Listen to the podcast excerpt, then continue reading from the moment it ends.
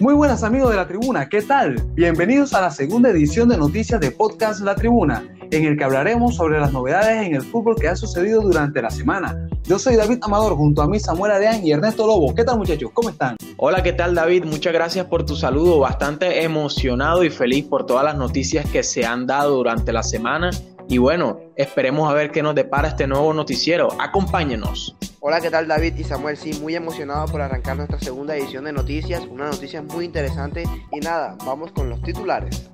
Y bueno, como muy bien lo estaban presentando, los titulares de esta semana son fichajes, posibles bajas para la UEFA Champions League, dos inesperadas eliminaciones dentro del certamen de la Champions League que nadie se esperaba, último partido de una leyenda española, mítico jugador, el cual se despedirá de su club y que seguirá para el Barcelona después de la eliminación en Lisboa. Acompáñenos, todo esto lo tendrán en la tribuna.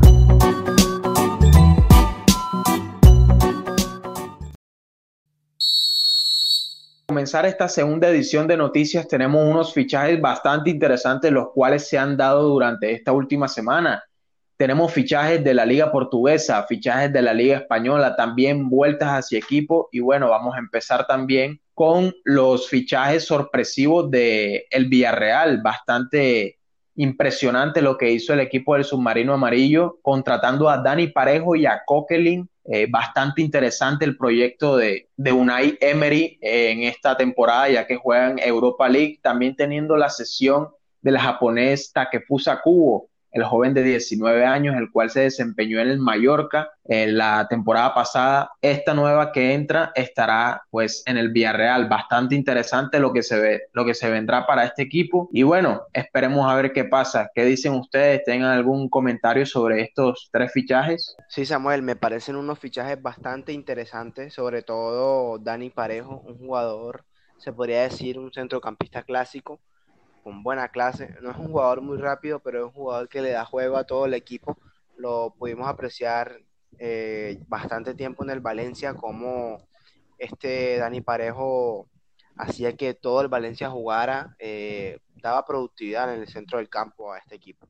Y Ernesto, disculpa que te interrumpa, ¿sabes? Aquí me hace recordar bastante a Carlos el Pibe Valderrama. Tiene un juego bastante parecido. Sí, eh, concuerdo contigo, eh, Dani Parejo se parece mucho al estilo del juego del PIDE, el colombiano, y me parece un excelente jugador. También mencionando al jugador Coquelin, jugador que viene del Valencia jugando con Dani Parejo, un jugador muy polivalente en el campo. Se desempeña tanto como defensivamente como atacante. Pienso que sería una, una buena ventaja para el Villarreal viendo que tendrá un jugador bastante completo en esa posición y podrá. No, claro, y por el extremo derecho tiene a Takefusa Cubo, que como lo dije, también pidió la sesión. Eh, un jugador joven, bastante interesante, y bueno, lo que hace por la banda derecha es una locura. Esperemos que puede desarrollar mucho más su fútbol y lo estaremos viendo la próxima temporada también en la Liga Española. Lástima que no con el Real Madrid, pero sí con el Villarreal en un proyecto bastante interesante. Samuel, también para mencionar que el Villarreal se está llevando dos jugadores que realmente se conocen, ya que Coquelin y Dani Parejo pues están acostumbrados a jugar en ese centro del campo, en el Valencia. Y bueno, a esperar cómo les van eh, ahora en su nueva etapa al Villarreal. Claro que sí, muchos éxitos para ellos y ojalá tengan una buena temporada tanto en la liga como en Europa. Y bueno, Villarreal no es el único equipo el cual ha hecho tres fichajes así de, de gratis, ¿no? También tenemos al Benfica de Portugal, el cual ha hecho tres fichajes los, los cuales nadie se esperaba. El defensa central Jan Bertongen, belga, bastante corpulento y mayor, tiene ya 33 años y llega a reforzar la defensa de este equipo portugués. También tenemos a Everton Soares, un jugador bastante polivalente, rápido y desequilibrante por esa banda izquierda. A mí me encanta personalmente lo que hizo en la Copa América de Brasil fue una locura. Y bueno, llega este equipo por 20 millones de euros más tres en variables, una cifra bastante acomodada a lo que se está viviendo hoy en día en el, eh, pues en el mundo con la pandemia y bueno, esperemos que a este jugador le vaya bastante bien en el fútbol europeo. Es la primera vez que pisa este continente, así que seguiremos muy de cerca su huella. Y también tenemos a Luca Walschmidt, viene del Friburgo y se va nuevamente a este equipo del Benfica a demostrar todo su fútbol. Bastante interesante este fichaje también. La verdad, siendo sincero, yo no esperaba este fichaje. No era un jugador el cual yo lo tuviera bajo lupa, pero sin embargo, eh, esperemos que vaya bien y funcione en el esquema de juego del equipo de, de las Águilas. Y bueno, también tenemos en la Premier League un fichaje bastante raro, bastante random, ya que se trata de William. El brasilero pasó del Arsenal al Chelsea, un fichaje que de verdad no se esperaba a nadie después de haber sonado para el Barcelona. Bueno, vamos a ver cómo se desempeña en el equipo Gunner, este extremo por derecha, bastante desequilibrante. Me gusta, la verdad. La verdad sí también es que está un poco mayor, pero bueno, que se hace, así es el fútbol y esperemos que juegue bien con la camiseta del equipo londinense. También tenemos varios, o bueno, algunos fichajes en la Liga BBVA, volviendo aquí a la Liga de España, en donde Trincao, jugador portugués bastante joven de 19 años, llega al Barcelona desde el Braga de Portugal. Posiblemente desde, que lleguen al Barcelona lo van a querer ceder ya que es un jugador bastante joven y ya ustedes saben que el Barcelona no sabe mantener sus fichajes, no sabe administrar los jugadores que tiene y muy seguramente hará una mala administración con este y lo cederá. Es lo que vemos todos. También tenemos al Real Madrid con Martin Odegaard. El,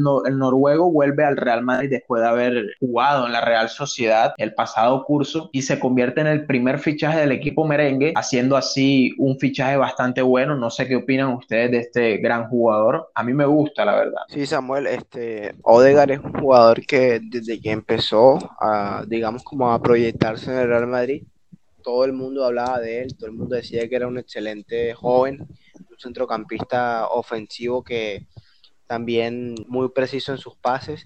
Lastimosamente, pues no ha tenido mucha proyección en el Real Madrid porque siempre lo han cedido que a Real Sociedad, que a diferentes equipos, que ha tenido ya bastante experiencia eh, en, el, en el campo español, en la liga española, porque ya ha tenido varios equipos, entonces vamos a ver si otra vez lo van a ceder o si esta vez sí se van a quedar con él.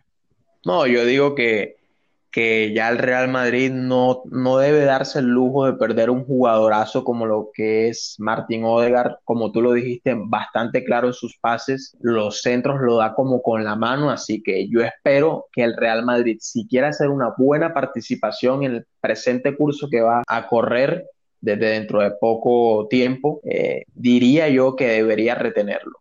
No sé. No, claro, Samuel, disculpa, pero este también habría que ver en donde tiene cabida Odegar, porque podemos decir que Odegar es un excelente jugador, pero sabemos que el Real Madrid eh, en, el, en, el, medio del campo tiene jugadores muy importantes que creo que a la hora de Zidane eh, no creo que los quiera mover. No, pues para mí, para mí yo como el Real Madrid siendo Fiorentino Pérez, Florentino Pérez, perdón, eh, yo pensaría de que a Modric ya deberían de darle un espacio, Modric ya debería dar el espacio, ¿sí? Porque, ok, ha sido balón de oro, eh, ha sido finalista en el Mundial pasado, mm, lástima no lo ganó, pero eh, sí, ha tenido bastantes logros, triple campeón de Champions, nadie se los quita, pero digo yo que ya tiene bastante edad, eh, bastante recorte futbolístico, así que un jugador bastante joven y con buena calidad de Martín Odegaard, pienso yo que encajaría bastante bien en el Madrid. Bueno, también siguiendo aquí, tenemos al Cucho Hernández, otra vez cedido,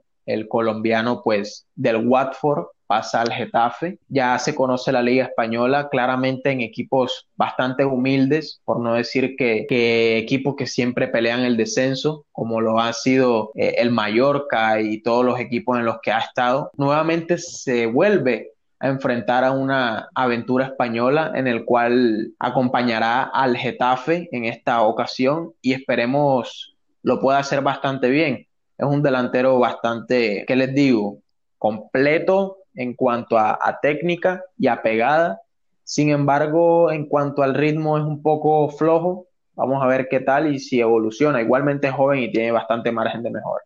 Y una sorpresa, Ibrahimovic renueva un año más con el Milan. A mí me sorprende, ya tiene 37 años, 38. También me sorprende la noticia. Eh, no pensaba que el jugador sueco pudiese renovar un año más con el equipo milanense. Un jugador con tanta trayectoria en el fútbol, pensé que ya estaría dando su retiro. Bueno, una temporada más con claro, el Claro, como veremos qué nos trae para la próxima temporada. Como dices tú, pues el jugador sueco bastante galardonado en toda su carrera, pienso yo que estaría dando sus últimos momentos en cuanto a fútbol. No creo que renueve otra vez después de este año, pero para mí que juegue eternamente es un gran jugador, un gran delantero. Eh, sí, yo también quería eh, hacer la mención de eso. No creo que el jugador Zlatan Ibrahimovic renueve otra vez, pero o sea, tampoco podemos dar como que, sabes que hay jugadores que uno dice, no, se van para la MLS, se retiran en tal equipo, porque Zlatan ya ha pasado por muchas ligas, incluso ya estuvo en la MLS.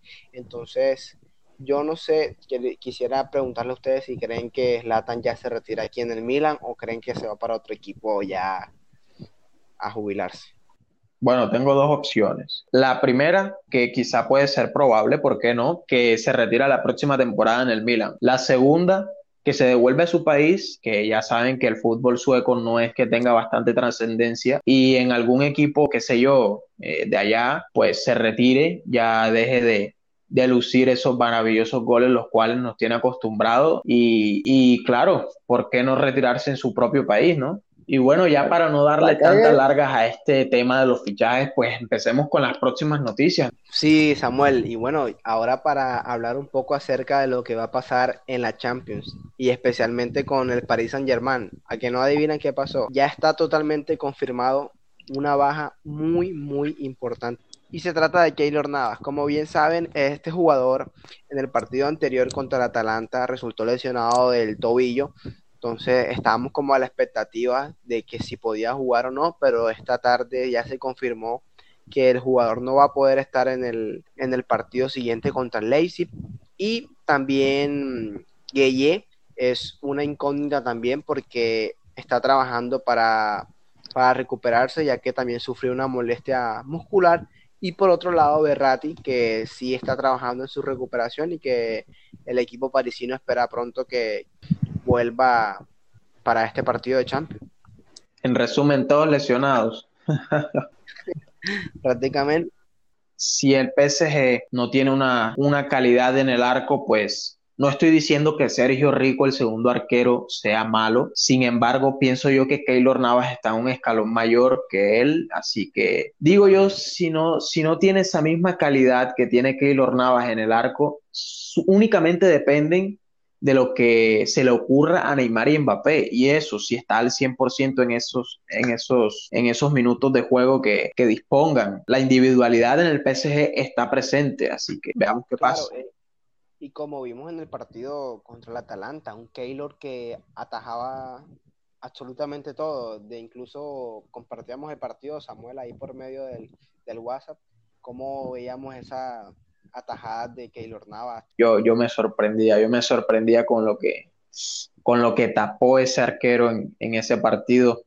Se merece todos los elogios que, se le puedan dar. Pero se verá muy incluido eso en el siguiente partido. Eh, es una pieza fundamental atrás en cuanto, a, en cuanto al arco. Entonces, claro, como vuelvo y lo repito, Sergio Rico es un buen arquero, no digo que no, pero Keylor Navas es, es un, no hay más palabras para, para describirlo, es un buen arquero, tiene bastante calidad, bastantes reflejos. Y bueno, yo pienso que de pronto puede afectar un poco en, en cuanto al rendimiento del equipo, porque el Leipzig diría yo que a donde conformen una buena jugada como lo vienen haciendo, no perdona. Sí, quería, antes de que dijeras eso, iba a agregar también que, como bien sabemos, el Leipzig es un equipo que llega bastante. Mira que el Atalanta incluso le llegó mucho al, al, al París, el Leipzig llega aún más que el Atalanta. Es un equipo que ataca demasiado y, y bueno, vamos a ver el papel de Sergio Rico en este partido.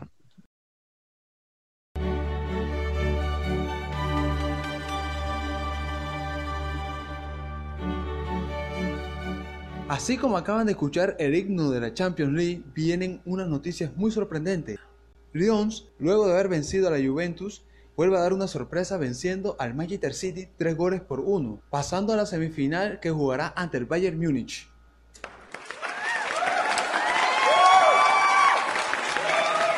Y bueno muchachos, ¿qué opinan de esta sorpresa que nos ha dado el Lyon? Bueno, David, respondiendo a tu pregunta y a tu inquietud, me parece bastante sorprendente. Yo daba por ganador al Manchester City. Ernesto está de testigo, el cual se lo estaba charlando por WhatsApp. Eh, fue bastante increíble. A ti también, David, te lo dije varias veces que el Manchester City iba a llegar a la final. Básicamente, pues me equivoqué. Y bueno, esperemos que el club francés juegue bastante bien, ya que se está jugando el todo por el todo, ya que la próxima temporada no jugará nada en Europa terminó séptimo en la tabla de posiciones de su país y bueno, me gustaría ver a Lyon superar al, al Bayern, sin embargo, para mí está un poco difícil, para mi opinión, el Lyon la va a tener bastante difícil frente al equipo bávaro. No, y cabe recordar que lo discutimos en el, en el conversatorio anterior en el que decíamos que el Manchester City iba a ser eh, la clave en esa llave, que iba a clasificar y a disputarse ese, ese juego. Eh, no, sí, muchachos, claro, el Manchester City yo lo tenía como básicamente uno de los candidatos al título.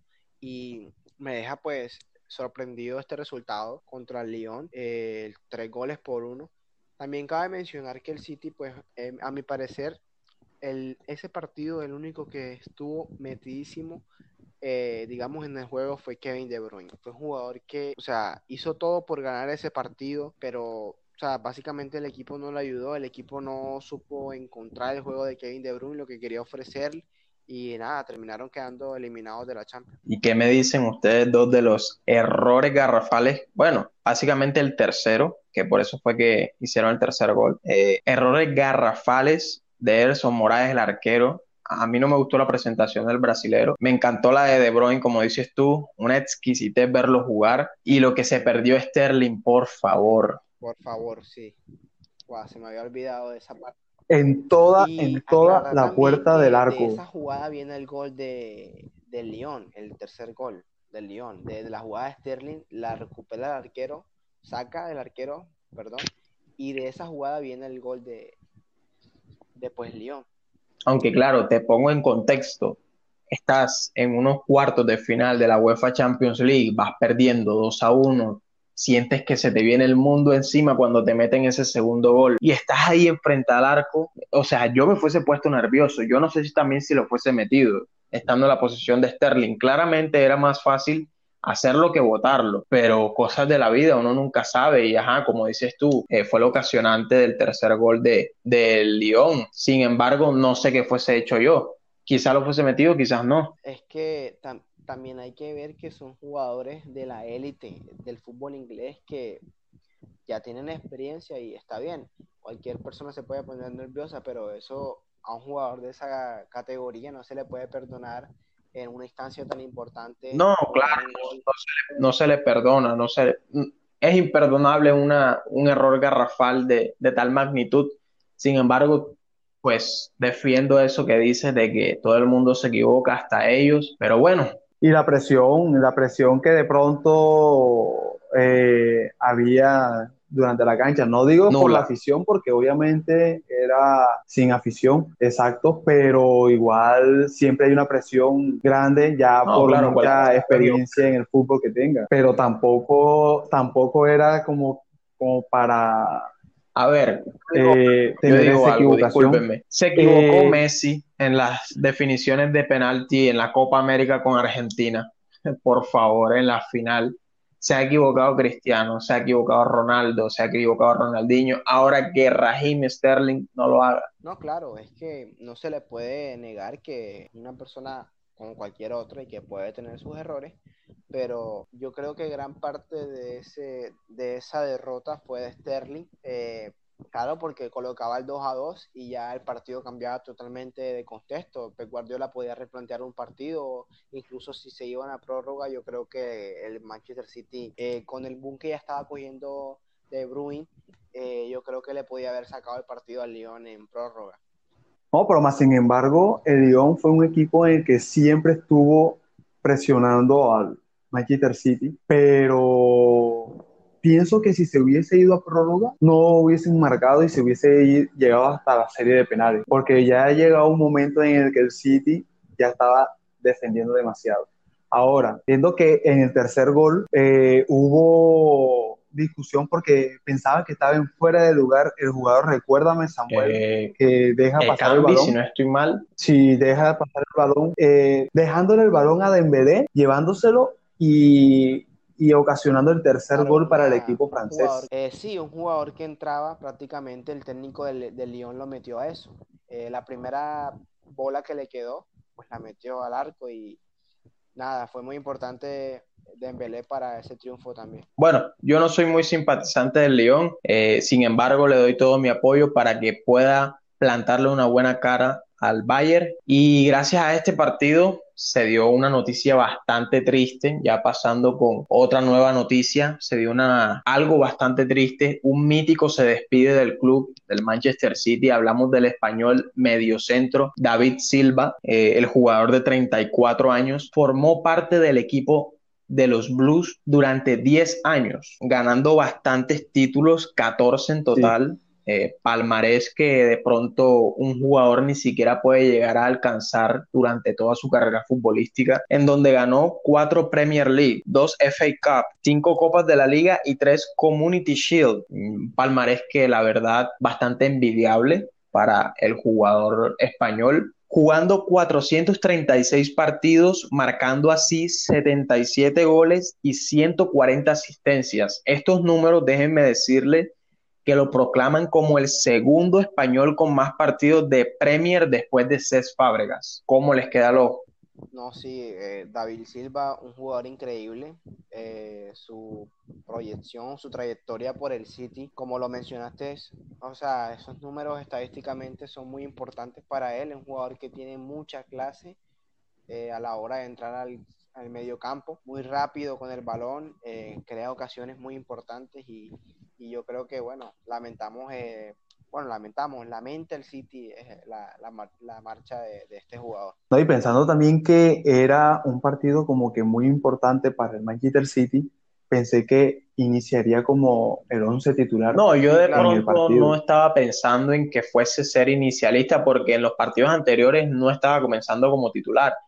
Sin embargo, sí pensé que iba a tener un rol más importante dentro del partido en cuanto Pep viera que, ok, el Lyon le había metido el segundo gol, entonces lo, claramente hizo el cambio, porque sí entró Silva, sino que eh, no, no tuvieron esa compenetración. Muy triste la partida de David Silva, pues de esta forma del Manchester City, sin embargo, deja un legado bastante impecable y memorable. Sí, este, para mencionar también que David Silva puede llegar al Valencia nuevamente, ya que el Valencia pues perdió gran parte del medio campo al, al transferir a Dani Parejo y a Coquelin.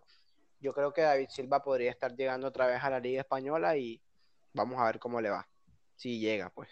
Pasando a la otra cara de la moneda, Bayern arrolla al Barcelona y clasifica a las semifinales. Por primera vez en historia, el Barcelona concedió más de cuatro goles en un partido de la Liga de la Champions League. Cuéntame, muchachos, ¿qué opinan sobre esta eh, arrolladora derrota que hizo el Bayern Múnich ante el Barcelona? Sí, David, este, un tema muy interesante, la verdad, porque aquí Samuel presente, gran fanático del Barcelona, daba por hecho que Lionel Andrés Messi iba a poder echarse el equipo al hombro como siempre y pasar a la siguiente instancia, lo que recibió una goleada de 8 a 2. Un Bayern muy fuerte, un Bayern que le pasó por encima al Barcelona, una presión muy alta que ocasionó errores garrafales de la defensa horrorosa del Barcelona por parte de Piqué y Ter Stegen que también, o sea, no, nos, no estábamos acostumbrados a ver partidos así de Ter Stegen y yo creo que totalmente mereció la, la dolorosa derrota del Barcelona por parte del Bayern. Y bueno, Samuel, ¿qué opinas acerca de este partido? Tú que decías que el gran Barcelona iba a pasar por encima del Bayern y que iba a poder pasar a la siguiente instancia y lo que recibió fue una tremenda goleada por parte del Bayern. Bueno, a ustedes dos yo les voy a decir que me permitan desahogarme en esta edición, porque la verdad lo que pasó con el Barcelona fue un desastre. Todo el equipo no hizo nada O sea, fueron malos marcajes, malos pases, malos malas filtraciones, malas jugadas. Messi no estuvo y si en algunas, en algunas jugadas estuvo, no las hizo bien. Semedo se vio como un niño en cuanto a marcaje. O sea, para mí el niño es Semedo y no Davis. Davis le pasó por encima a Semedo. Totalmente de acuerdo contigo. Lo hizo ver como un mejor no digo la palabra.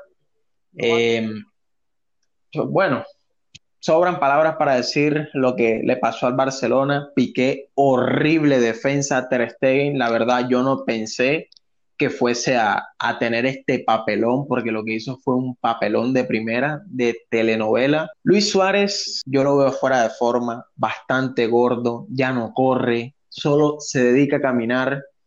Grisman no juega en su posición. Si el equipo jugara para él, de pronto hasta Grisman pudo haber hecho un poco más dinámico el juego, quién sabe, ¿no? Busquets, ya por favor, búsquenle recambio a Busquets. Por favor. Ya, o sea, no, el barcelonismo no aguanta un partido más de Busquets. Ok, lo hace, si hace el partido perfecto, bien, se le pasa. Pero ya no estamos para más partidos malos de Sergio Busquets Sergi Roberto, yo no sé a él quién le dijo que volviera a su faceta de mediocentro. No sé por qué Setién lo puso ahí. Em, ¿Quién más? ¿A quién no he nombrado? Jordi Alba, de pronto un poco destacable por esa banda izquierda, solo un poco.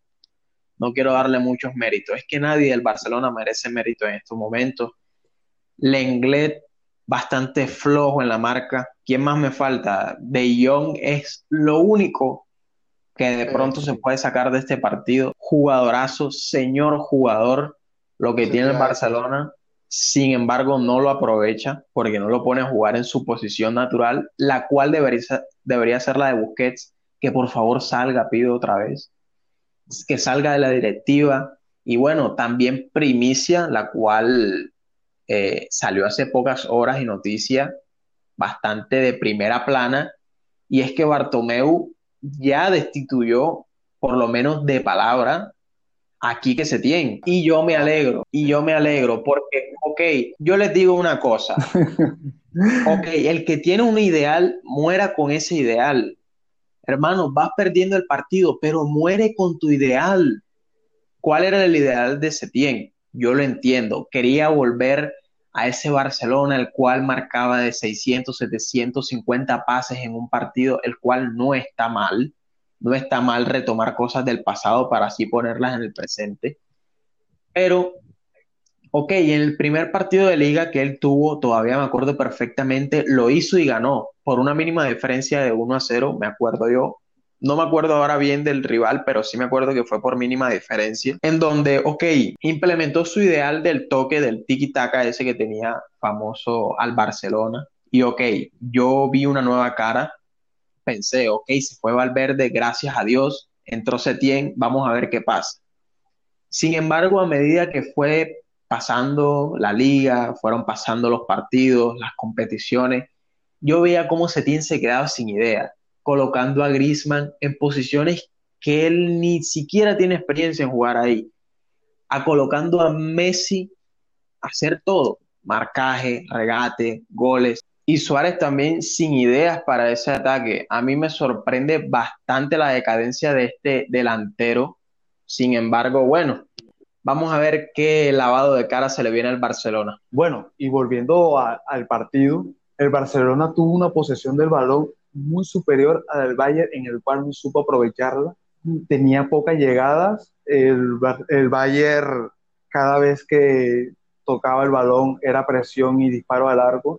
Barcelona muy pocas veces tuvo esas llegadas en el, al arco. Eh, el primer tiempo de ese partido, Barcelona no hizo absolutamente nada, ni siquiera el gol lo hizo, porque fue ayuda de David Álava, pero Pensé que para el segundo tiempo iba a ser como que algo mejor, pero siguió en las mismas.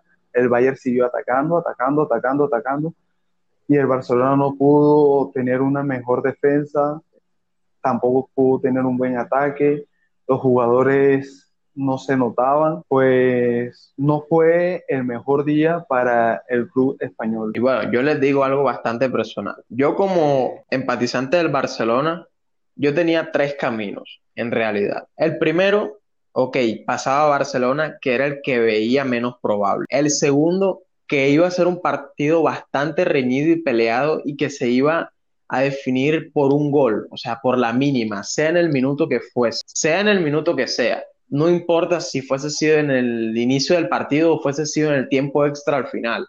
Sin embargo, para mí era la más probable. Y lo que pasó en realidad, que era la mayoritariamente dominada del Bayern, que yo como eh, barcelonista esperaba un 5, 5 goles, 4 goles, pero 8. La verdad es que no me lo esperaba. Eh, sí, Samuel, totalmente de acuerdo contigo. Yo esperaba un partido eh, más, más peleado, por decirlo así, y también mencionar que yo había hablado acerca de lo que podía pasar en este partido.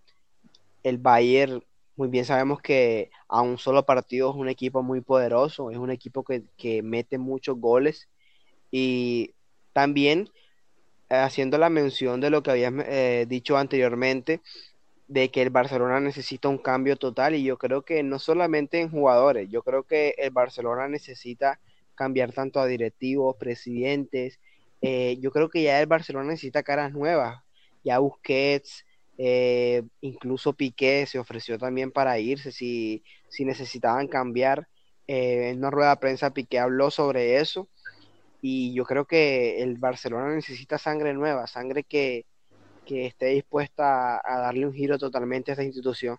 Bueno, ya lo que estás hablando ya sería el tema en cuanto a qué pasará con el Barcelona después de esta derrota en Lisboa, ¿no?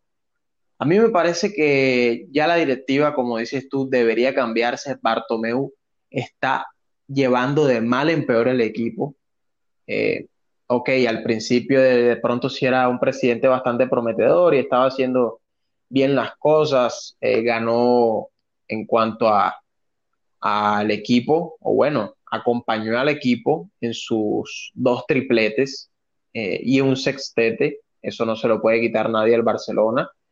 Sin embargo, hoy en día Bartomeu es un presidente plano, el cual no aporta nada. Ok, puede aportar todo el dinero del mundo, que ya no tiene en estos momentos, pero para mí no está haciendo nada y debería irse de una vez por todas. No, y cabe destacar que eh, a, raíz de esa derrota en, en Lisboa ha causado diversas reacciones desde las declaraciones del entrenador, el presidente, así como mencionaron ustedes, eh, de Gerard Piqué, y, mucha gente, muchas personas están planteándose que, qué pasará con el club, qué pasará con Barcelona. No, y eh, David, incluso se rumorea que el City está pretendiendo a Lionel Messi.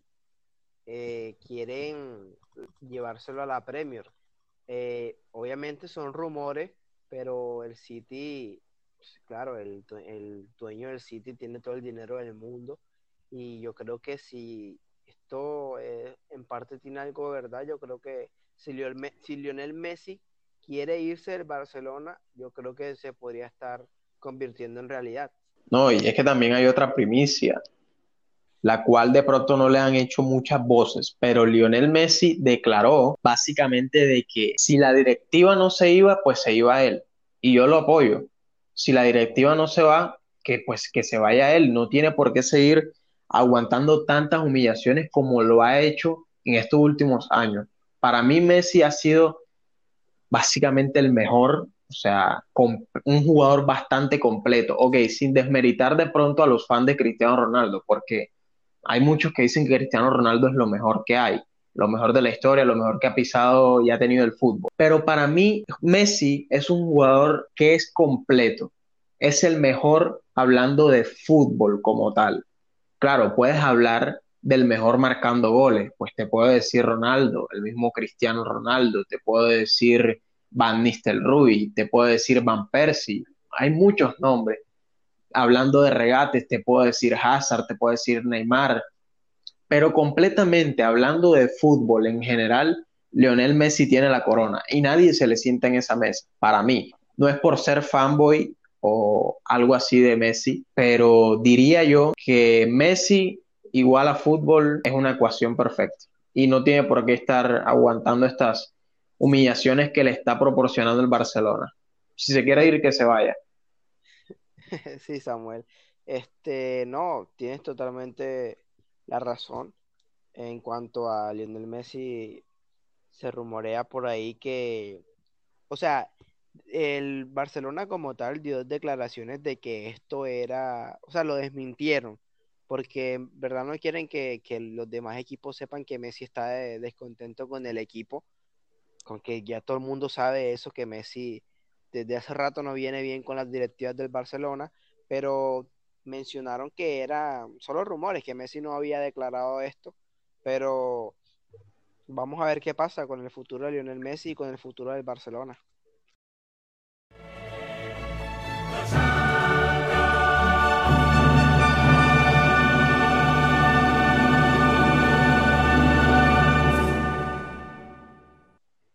Y bueno, amigos de la tribuna, también para aquí celebrar un cumpleaños de un integrante de la tribuna, eh, cumpleaños Ernesto, hoy 17 de agosto. Bastante feliz por lo que se le viene en cuanto a felicitaciones a Ernesto. Igual desde aquí se las brindo desde la distancia. Que tenga bastantes bendiciones, éxitos en todo lo que quiera hacer en su vida, en sus proyectos. Y bueno, que tengas un feliz cumpleaños, amigo y colega. Bueno, sí, compañeros, muchas felicitaciones. Hoy es día de su cumpleaños, que tenga muchas bendiciones, que siga cumpliendo muchos más y nada, que la pase bien eh, hoy en su día.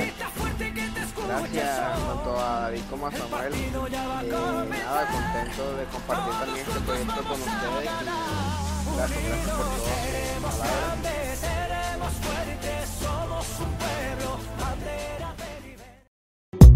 por Y bueno amigos de la tribuna, aquí tenemos el final de esta edición del segundo noticiero de nuestro podcast, bastante emocionado eh, por lo que se hizo, bastante trabajo que tuvimos durante esta semana, pero bueno, como ya les dije, hay que informarlo y que ustedes estén informados. También tenemos nuestro apartado de redes sociales, las cuales les estaré mencionando aquí en Instagram. Tenemos a podcast.latribuna.